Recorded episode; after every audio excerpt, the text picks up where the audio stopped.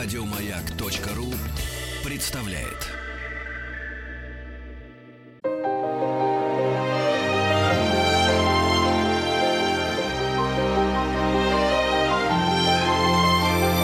Игорь Ружейников и его собрание слов. Дорогие друзья, здравствуйте. Спасибо за то, что ваши приемники настроены на частоту радиостанции «Маяк». Спасибо за то, что вы с нами. В эфире программа «Собрание слов». Меня зовут Игорь Ужеников. У нас сегодня в гостях Борух Горин, глава Департамента общественных связей Федерации еврейских общин России. Но сегодня у нас в ипостаси как председатель правления Еврейского музея. Здравствуйте, Борух. Добрый день, здравствуйте. У вас действительно, у вас вот две главных ипостаси такие. Мы сегодня будем говорить это, о музее. Это из указанных. Есть еще пара. Да я, я хотел сказать гораздо больше ипостаси, на самом деле деле. Но сегодня мы говорим о еврейском музее. Если я не ошибаюсь, он был открыт э, в начале ноября, по-моему, 2012 года. Да? Совершенно верно.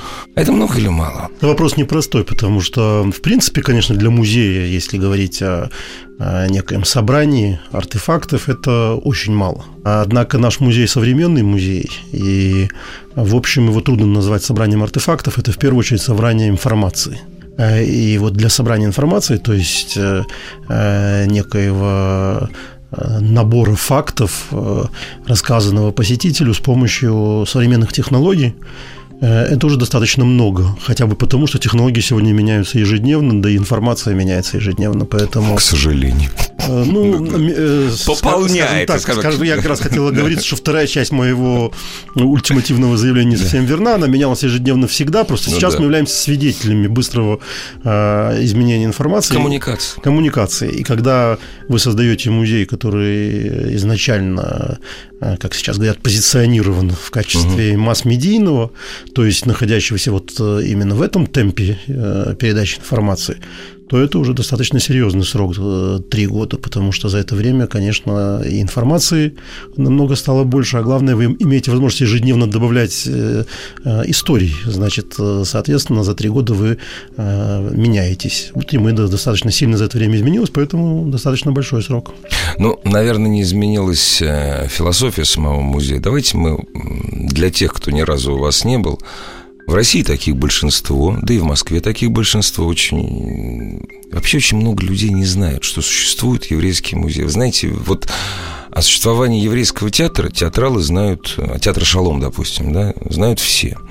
О существовании ресторанов кошерной кухни знают чуть меньше, чем э, о существовании, допустим, театра «Шалом».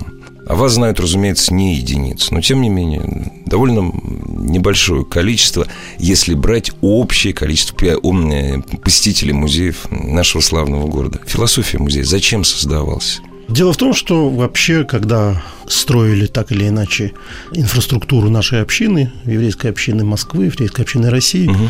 то надо отдавать себе отчет о том, что вот за эти 20 лет, за, за 25 лет э, никакого возрождения, как любят говорить, да, возрождения нравственных каких-то ценностей, моральных ценностей не, не, не произошло. Не, произошло. Не, не. не потому, что мы аморальные, не. не потому, что мы безнравственные, а потому, что мы ничего не воссоздаем, а создаем заново, поскольку ну, э, воссоздание – это реанимация чего-то существующего.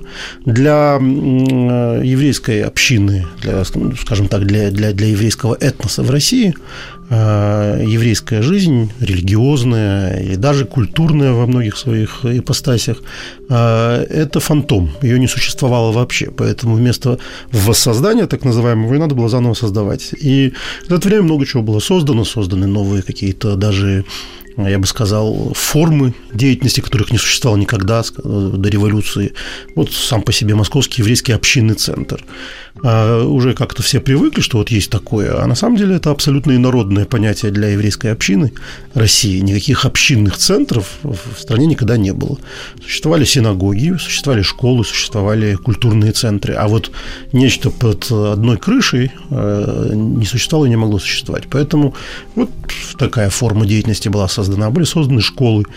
И на каком-то этапе вот мы пришли к выводу, что не хватает э, связующего звена. То есть мы создаем что-то новое, что является как бы продолжением, что ли, или неким наследником некоего славного или трагического или счастливого разного Какое прошлого. Есть, конечно. Да. А какое это прошлое? Что мы знаем о нашем прошлом? И э, совершенно очевидно, что знаем очень мало что именно в силу невероятной ассимиляции, причем не только евреев, э, разных социальных групп, групп разных национальных групп э, в России, включая русских, э, от, оторванности от своих корней, идеологизированности взаимосвязи между поколениями, люди очень мало знают о своем прошлом. И поэтому было совершенно очевидно для нас, что вот необходимый компонент отсутствующий – это создание некоего пространство, в котором люди смогут не просто узнать о чем-то прошлом, там, прошлом своих предков, а каким-то образом соприкоснуться с этим прошлым. Это такая несколько фантастическая идея, потому что как заставить э, человека, выросшего в Москве, почувствовать себя сопричастным людям, которые росли сто лет назад в черте оседлости? Я просто хочу кинуть э, кость оголтелым антисемитам, потому что оголтелые антисемиты, ну, те, у которых хотя бы три класса образования есть, у них, как правило, больше шести не бывает. Они говорят, ну как же так? А черта оседлости? Да в Москве никогда когда? До 18 года. До 18 года евреев не было. И сразу следующий вопрос. Так подождите, вы, значит, это создали исключительно для себя, значит, не для нас, для всех остальных национальностей, которые живут в нашей национальной На самом деле, стране. первыми посетителями нашего музея были как раз оголтелые антисемиты. Серьезно? С тремя классами образования. Серьезно, да? Это верные, судя Ой. по социальным сетям, верные посетители нашего музея. Да, и надо сказать, что некоторое количество из них выходит несколько потрясенными. То есть, оказывается, вот так вот оно было с не еврейским столько народом. даже тем, да? Э, что было, а тем, как это рассказано рассказано. Ага. То есть э, наш музей не пытается рассказать историю, какой бы мы ее хотели видеть, и не пытается рассказать историю, какой бы хорошо бы, чтобы она была. Мы рассказываем ту историю, которая была. Ну вот э, уже по самой форме нашего разговора мы будем, конечно, перескакивать от одного к другому. Ну, а например, это самое такая, интересное в разговоре. Такая непростая тема, как участие евреев в революции 17 года. Ну, все понятно, вот э, жидобольшевики, да, это всем все известно, еврейская революция. В нашем музее мы, конечно, рассказываем о Троцком, рассказываем о Свердлове, рассказываем о Радыке там и так далее, но мы рассказываем и о евреях в белом движении, и о людях, которые поддерживали белые, белогвардейские идеи или какую-то третью идею, э, антикоммунистические идеи и так далее. Это какая идея? Это идея правильных евреев, неправильных евреев. Это, Мы этим не занимаемся. Мы это занимаемся... самое страшное, когда любой народ ты начинаешь делить на правильных там узбеков вот, и неправильных, вот правильных поэтому евреев. Мы, поэтому мы этим не занимаемся. У нас есть такой зал, который называется э, кафе. Угу. Это вот кафе начала 20 века, где э, человек садится с людьми того времени, читает газеты того времени, смотрит э, некую видеопрезентацию о, о происходящем в то время, а потом его просят заполнить анкету, как бы он поступил в то время. И, ну, то есть, э, участвовал в революционном движении, эмигрировал бы и так далее. Вы знаете, люди отвечают совершенно неожиданно. То есть вот нам кажется, что сейчас, через сто лет мы все понимаем, как надо было. Ха-ха-ха. Нет, когда тебе надо сделать выбор, оказывается, что ты ничего не понимаешь, и, и твое распутье такое же трагическое, какое оно было для русского еврея, для русского нееврея в первой половине 20 века. Поэтому музей, конечно, э, и в, об этой эпохе, эпохе 19 века, 18 века, это музей, который призван сломать мифы, Мифы – это всегда безграмотность, мифы – это всегда тенденциозность. А, поэтому, в принципе, любой человек, который что-то знает о еврейской истории, придя в наш народ, в наш музей, выйдет оттуда немножко расстроенным, потому что окажется, что он знает не то. Вот у нас есть замечательная лакмусовая бумажка. Это как из нашего музея уходят идеологизированные люди. Вот идеологизированный сионист, он обязательно человек сионистских взглядов, считающий, что вот евреям надо жить обязательно в Израиле. Вы знаете, вы не путайте нас. Мы, значит, с советского времени времени мы про идеи сионизма ничего не знаем. Главная идея сионизма, нам в советское время рассказывали, это захватить весь мир. Вот, на самом вот. деле ровно наоборот. Главная идея сионизма – это убраться со всего мира и жить в Израиле. Что вы говорите? Что вы говорите? наоборот. Так вот, так вот, э, люди сионистских взглядов, в хорошем смысле этого слова. Нет, сионисты. Правильно. Да, Давайте мы, слова. вот, если кто-то не знает, мы не будем объяснять, потому да. что это велосипед. Они да. уходят, будучи уверенными, что в нашем музее нет ничего о сионизме. Uh-huh. Мало, недостаточно о сионизме. Uh-huh. Люди антисионистских взглядов, то есть люди, которые считают, что вся идея того, что евреи должны непременно жить в Израиле, она вычурная, она uh-huh, несовременная.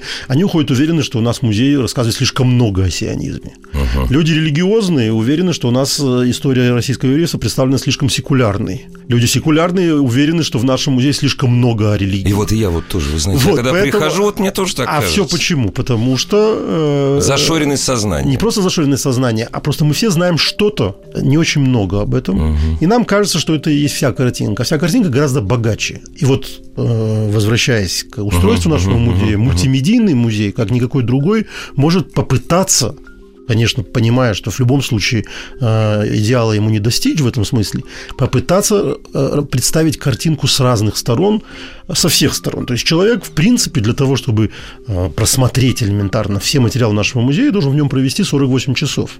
Это немало. Это совсем немало. Обычно он проводит там полтора часа. И, соответственно, проведя там полтора часа, он выходит вот с С этими, вопросами. с этими вопросами, потому что он не видел, не, не все Да. успел посмотреть.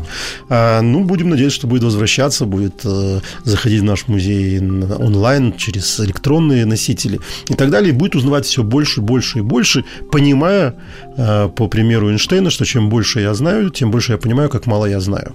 Скажите, пожалуйста, вот у меня действительно сложилось впечатление, э, что, поправьте меня за неточность, разумеется, формулировок, что вы очень религиозны. То есть э, я постоянно натыкаюсь в музее, я там был не раз, хасидские традиции, которые являются, скажем так, по вашему мнению, чем-то связующим для всей еврейской нации.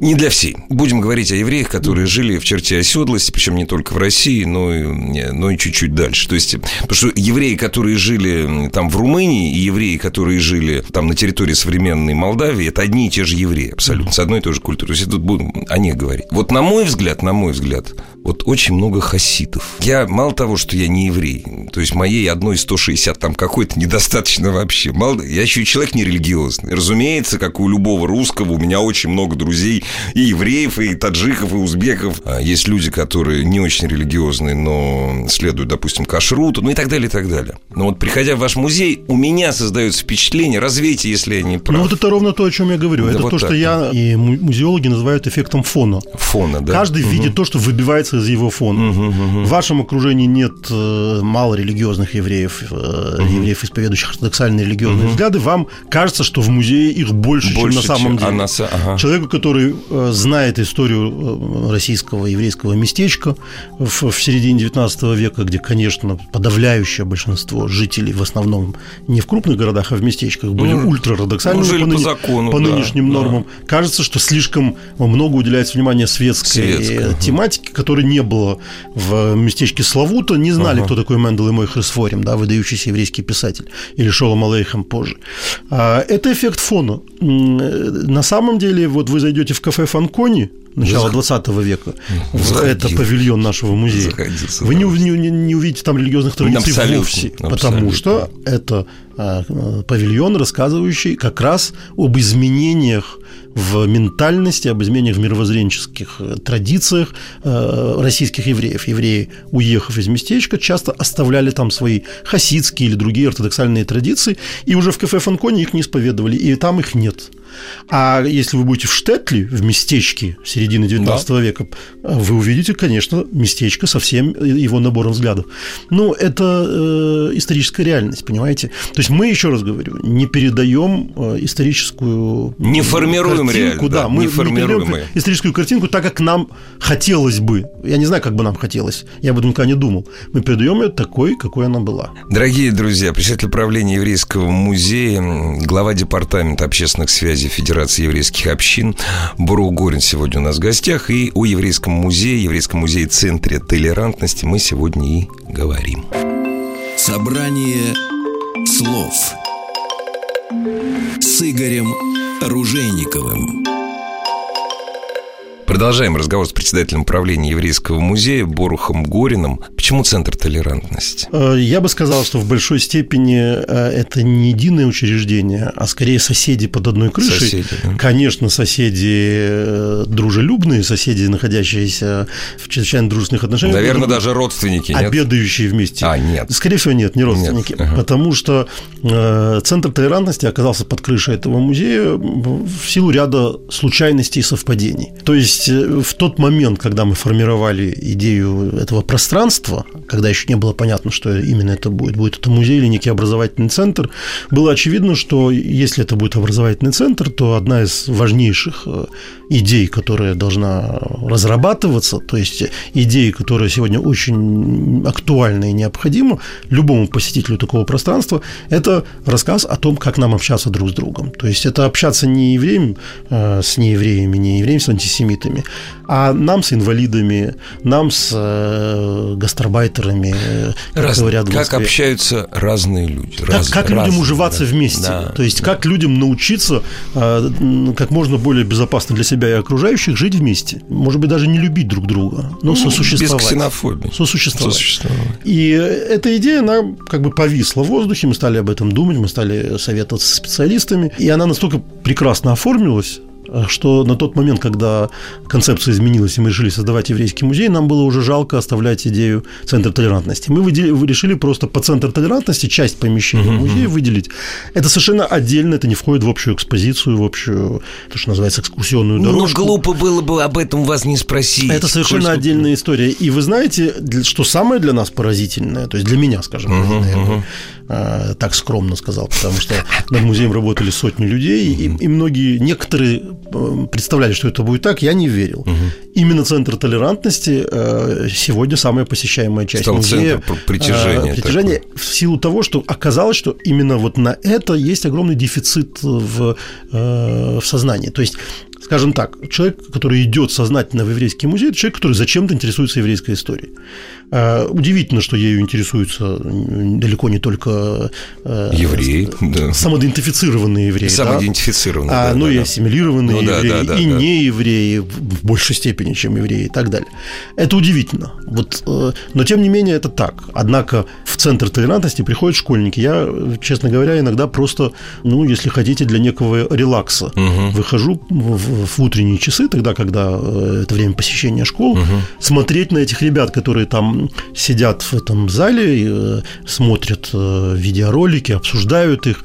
И это удивительное зрелище, потому что я вижу людей, которые вдруг заговорили на, на, на, ту тему, которая их, оказывается, невероятно интересует, но они об этом не знали. То есть это пробуждение неких, э, я бы сказал, подспудных проблем, которые у современного московского мальчика, девочки, да и взрослых людей, конечно, существуют на, на очень глубинном уровне. И мы видим людей, молодых людей, которые невероятно увлечены вот этим выяснением не Достоевской правды жизни, а, а правды сосуществования, да, вот, а, а, а правды умения, то, что называется эмпатией, да, Эмпатия. понимание чужой проблемы, даже если она пока еще не твоя. Вы знаете, мне кажется, что, ну, понятное дело, что они, они приходят не сами, их это экскурсии школьные. Я бы, честно говоря, вообще ввел, я против любых обязаловок. Но вот я смотрю на, в общем-то, разгорающийся, прошу прощения за псевдовысокий штиль пламя ксенофобии последние, последние 20 лет, на самом деле, потому что лучше не становится, становится только хуже. По разным причинам. Я бы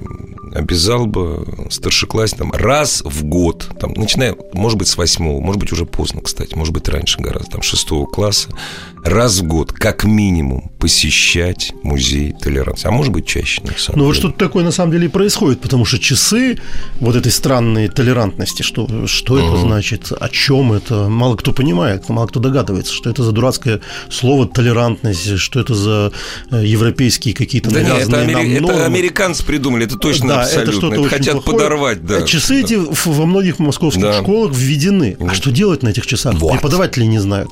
И поэтому эти преподаватели с огромным удовольствием водят детей к нам. И идут к профессионалам. Причем да. это к нам ходят и студенты, которые угу. должны преподавать такие вещи. Угу. То есть их обучают этим методикам, и преподаватели для того, чтобы изучать эти методики. Эти методики сейчас изучают из других регионов потому что есть дефицит вот на, на, на это. Потому что на самом деле люди, которые занимаются общественными процессами, они понимают, что это не просто тикающая бомба, а это бомба, которая вот-вот Да нет, она уже, у него уже завод практически кончился. Конечно, Кстати, да. насчет родственных отношений с нашим музеем, мы там не говорим об антисемитизме. Не только потому, что мы вот такие э, стыдливые и скромные и не хотим навязывать, э, скажем так, свою проблему. Не, ну вас обвинят, что музей, людям. вас обвинят. Будете говорить об антисемитизме, наверняка найдется куча дураков, которые, которые в будут... основном, в основном, я, угу. положа руку на сердце, могу сказать, что мы не говорим там об антисемитизме, потому что антисемитизм для сегодняшней московской жизни не является насущной проблемой. Совершенно справедливо. Потому, Но, потому что кавказофобия, а, ненависть к иностранцам, ненависть к другим, к инвалидам. Это, к иным. Да, даже не ненависть, а неприятие, страх, неприятие. Фобия. фобия. что мы называем да, фобией. Фобия. На евреев распространяется сегодня очень мало. Да я прошу прощения, вас, вас нету. Во-первых, вас не осталось Во-первых, ну, этих не оставшихся в Москве есть пару сотен тысяч, но, но они неузнаваемы. Всего... Конечно. Они не отличаются. Конечно. Есть, э, и в силу огромной ассимиляции, и в силу уровня образования, и в силу того, что уже как-то пообвыклись. Ну, в общем, это не И в силу того, проблема. что и в силу того, что где-то до середины 80-х годов лучше было не выделяться. И, вот, и научились да, не выделяться. И научились не выделяться. Так что мимикрии. нет, э, на этой кухне на эту да, об антисемитизме не говорят. А как вы думаете, вопросы, которые требуют, конечно, короткого разговора, часов на 15, на 20, мы же с вами выросли, в общем-то, в стране, где идеи всеобщего равенства, да, они висели на каждом углу. Да. Ну, откуда, почему вот именно антисемитизм, вот он был не, вот он не искореним? Вот почему. Ну, ну, в, первую, в первую очередь, потому что э, если мы будем вглядываться в историю этой проблемы э, в нашей стране, то евреи, конечно, была абсолютно уникальная история. Это был единственный народ, единственный этнос без государственности да. на территории Российской Федерации, Советского Союза и Российской империи. А ту государственность, которую дали, я прошу Ну, она прощения. была достаточно смешная. А с другой стороны, и наш музей, и, и вообще студии по российской советской истории, конечно, приведут к выводу, что э, евреи – это народ, который воспользовался максимально всеми возможностями советского равноправия до войны. То есть э, тот процесс, который прошли, тот рывок, который сделало еврейское население Советского Союза от э, безграмотности процентной нормы в местечках до э, огромного процента еврейских студентов да. в 20-е годы во всех вузах страны, до академических кругов, до писателей и так далее, не сравним ни с одним, э, как тогда называли, малым народом. Поэтому, конечно, евреи были на виду, и, конечно, евреи вызывали максимальную зависть и максимальную ненависть. Дорогие друзья, у нас сегодня в гостях председатель правления еврейского музея Борух Горин. Продолжим после новостей спорта.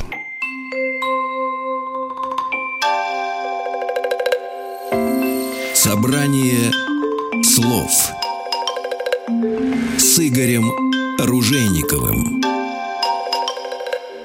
Председатель правления Еврейского музея, Центра толерантности, а также глава Департамента общественных связей Федерации еврейских общин Борух Горин сегодня у нас в гостях. У нас вот музейный цикл такой большой. И вот сегодня мы решили обратиться к Еврейскому музею. Мы говорили о том, что одна из причин антисемитизма в России слишком хорошо стали евреи жить после 1918 года, после пересечения черты оседлости. Евреи очень лихо этим воспользовались, и, конечно, что и привело в том числе к самому большому проценту героев Советского Союза в Великой Отечественной войне. То есть из всех малых, больших, всяких народов, самый большой вот в процентном отношении, больше всего героев Советского Союза евреи в процентном отношении. У вас отдельная экспозиция, я как-то всегда мимо проходил, вот посвящена Великой Отечественной войне. Да, Расскажите, это, зачем, это, почему?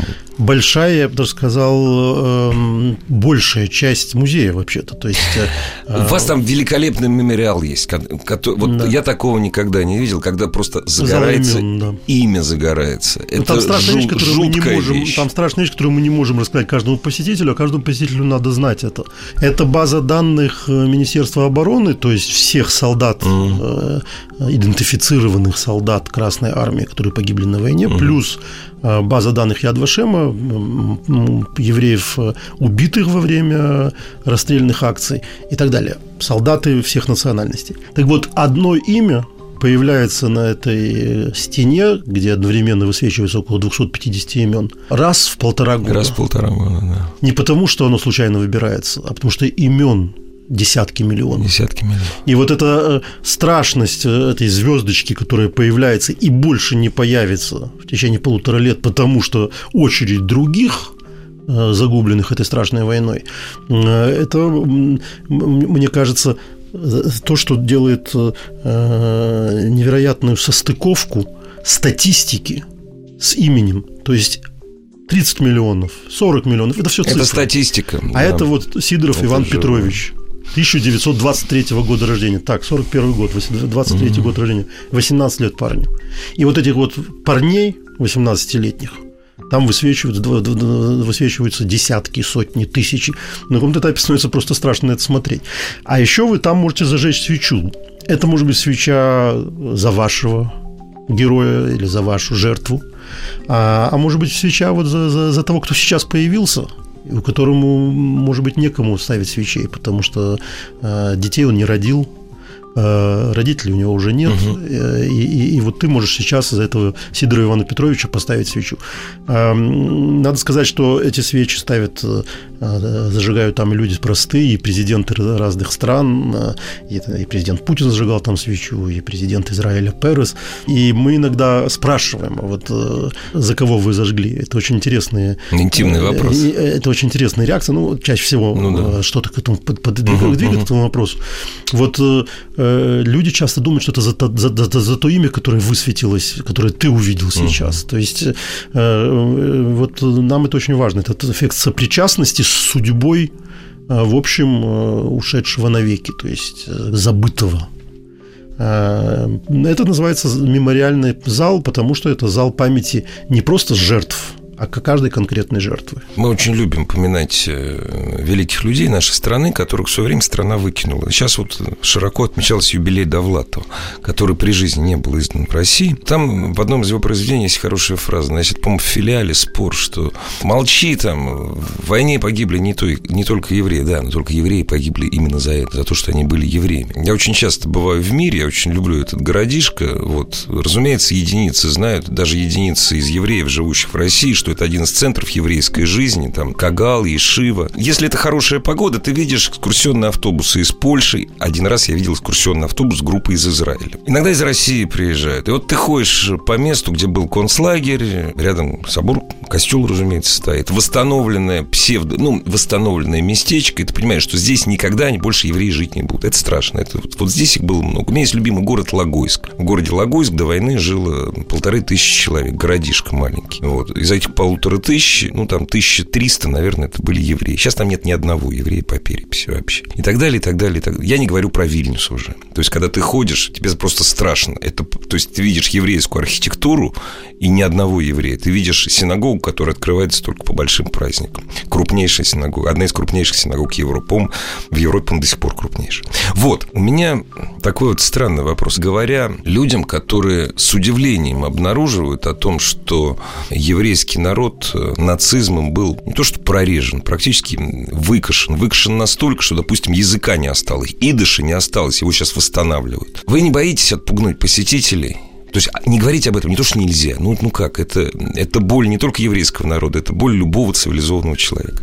Э, Еще раз хочу заметить, а что, хоть 10 раз. что э, музей не рассказывает какую-то одну историю. Одну историю. А, вот если мы уже с вами говорим о памяти войны, да, вот угу. такой страшной войны в истории нашей страны, страшной, страшной войны в истории еврейского народа, то вы понимаете, вот э, есть музей, ну, где-нибудь во Франции, в Греции. Это всегда музей уничтожения. Это музей, который рассказывает об уничтожении еврейской общины этого города, этой страны и так далее. Наш музей просто из-за того, где он находится, это, это не музей уничтожения да, евреев. Да. Даже эта экспозиция, это не, не экспозиция да. об уничтожении евреев. Да. Это экспозиция о войне, экспозиция о борьбе. О борьбе. Экспозиция да. о 500 тысячах евреев, которые воевали в рядах советской армии, о людях, которые создали оружие победы, о людях, которые создавали песни победы, стихи победы, э, газеты победы. И да я далее. с детства помню прекрасную фразу.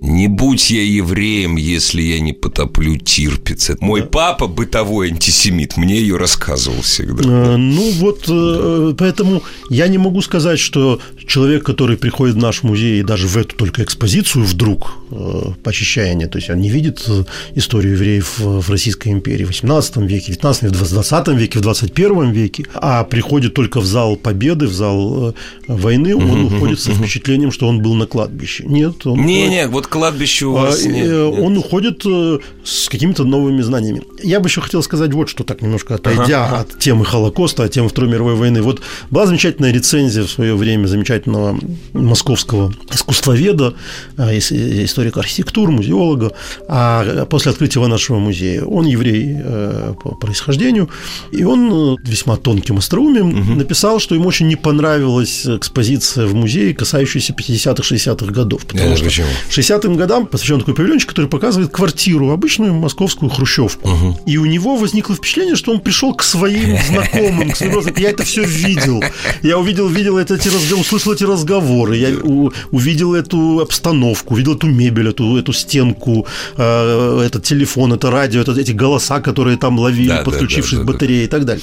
То есть э, вот этот эффект узнавания, он, конечно, для нас очень важен. То есть э, если мы говорим о XIX веке, то мы, конечно, людей вводим в некую реальность, которая ими не просто позабыта, а ну, просто никогда не ощущалась, конечно. Если мы говорим о войне, то мы говорим о том, что память о чем еще достаточно э, свежа. свежа, свежа и жива в некоторых семьях, да, да? да. Еще живы, слава богу, люди, дай бог им Здоровье, долгих да, лет жизни, да. которые воевали. Да. У нас там есть э, экспозиция воспоминаний о войне.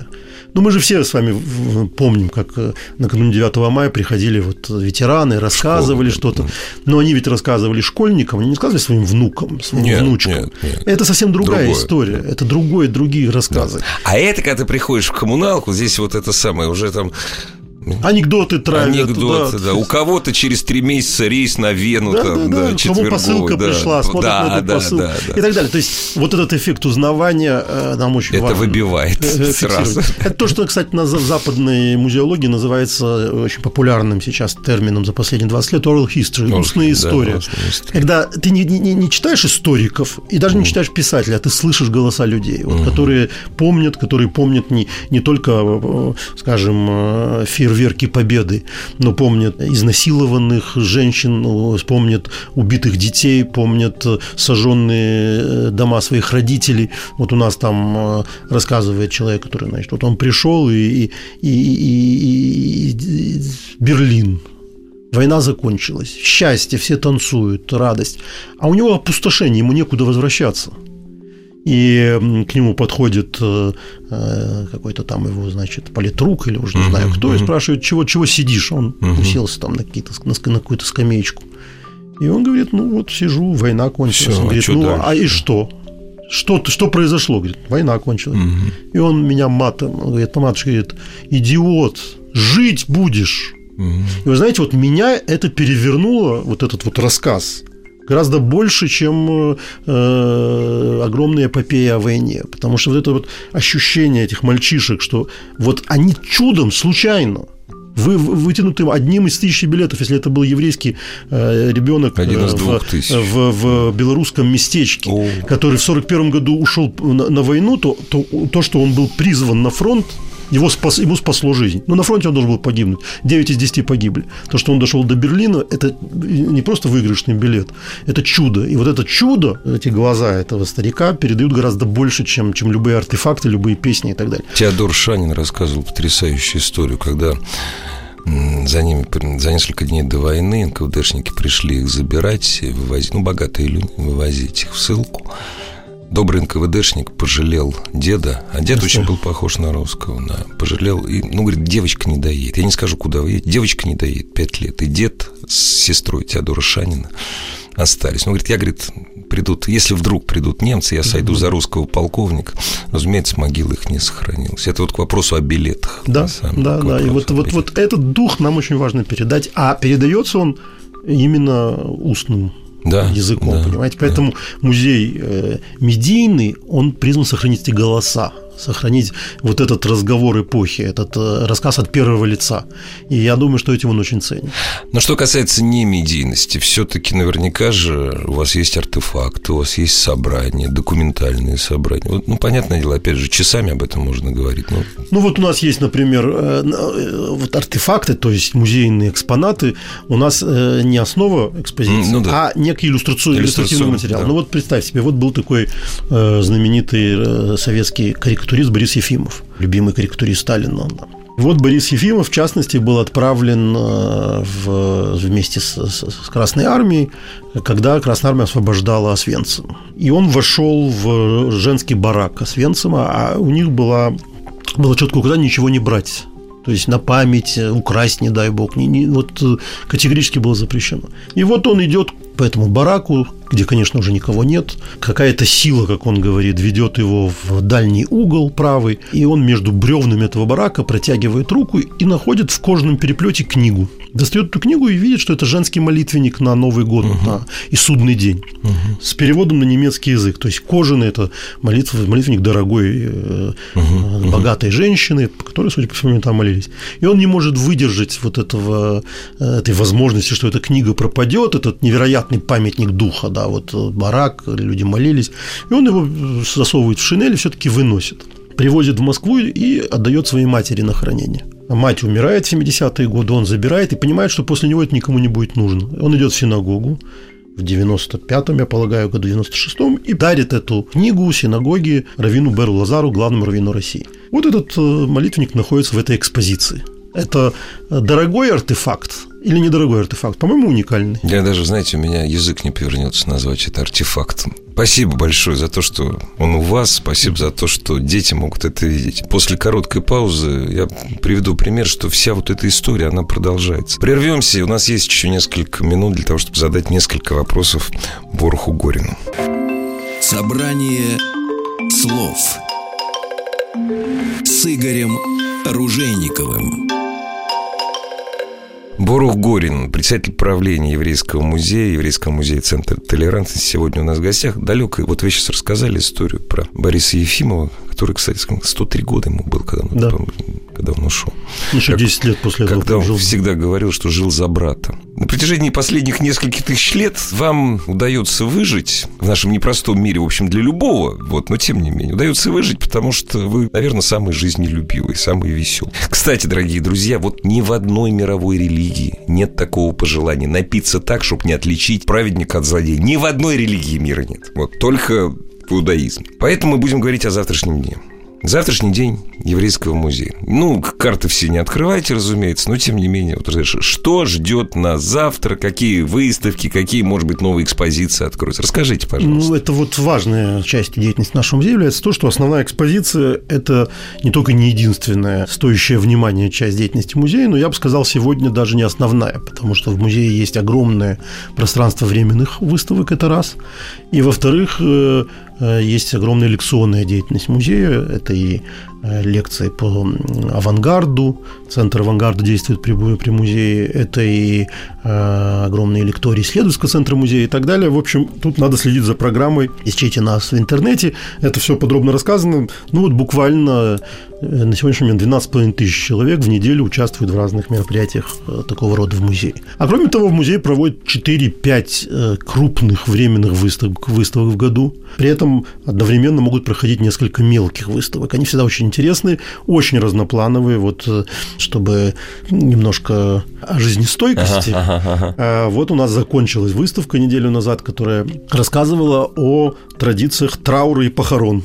Да, нормально. В еврейской традиции. Нормально. Там были, в том числе, между прочим, вполне остроумные вещи, смешные. Я бы сказал, вещи, связанные с отношением к смерти и так далее. А вот сейчас у нас э, в музее действует, э, ну, пожалуй, главная экспозиция этого года не только для нашего музея, но, наверное, одна из важнейших экспозиций, э, выставок, которые проводятся в Москве.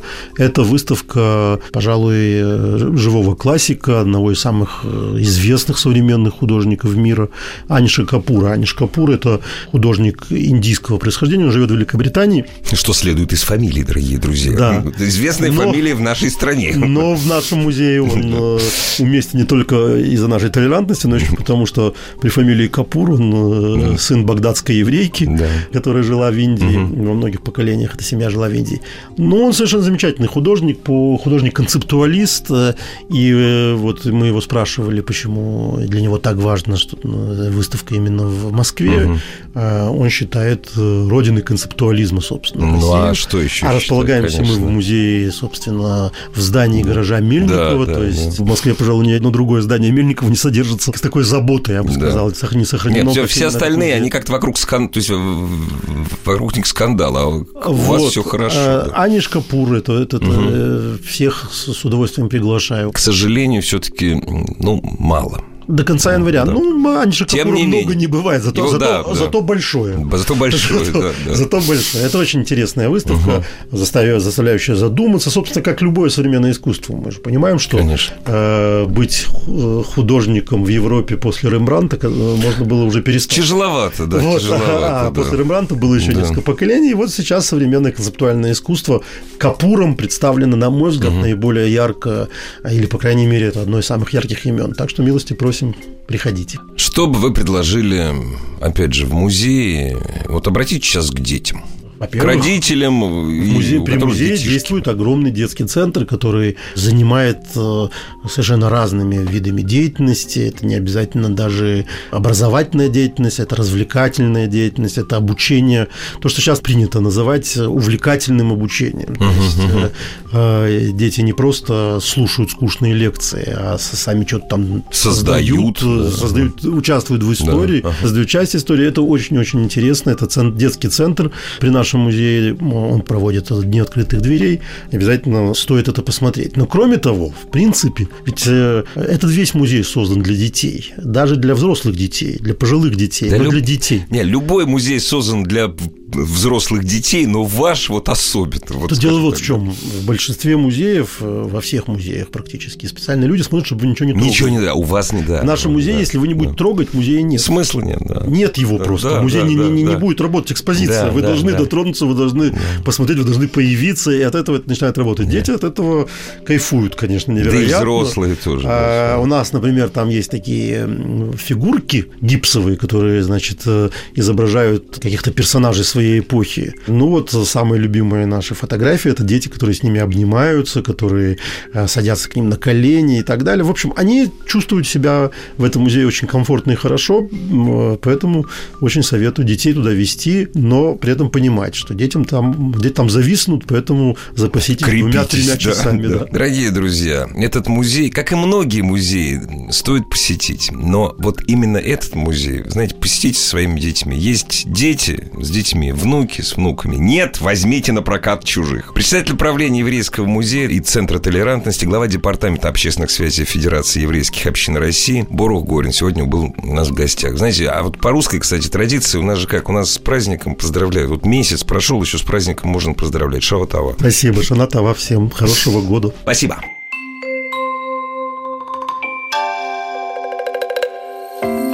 Собрание слов с Игорем Ружейниковым. Еще больше подкастов на радиомаяк.ру.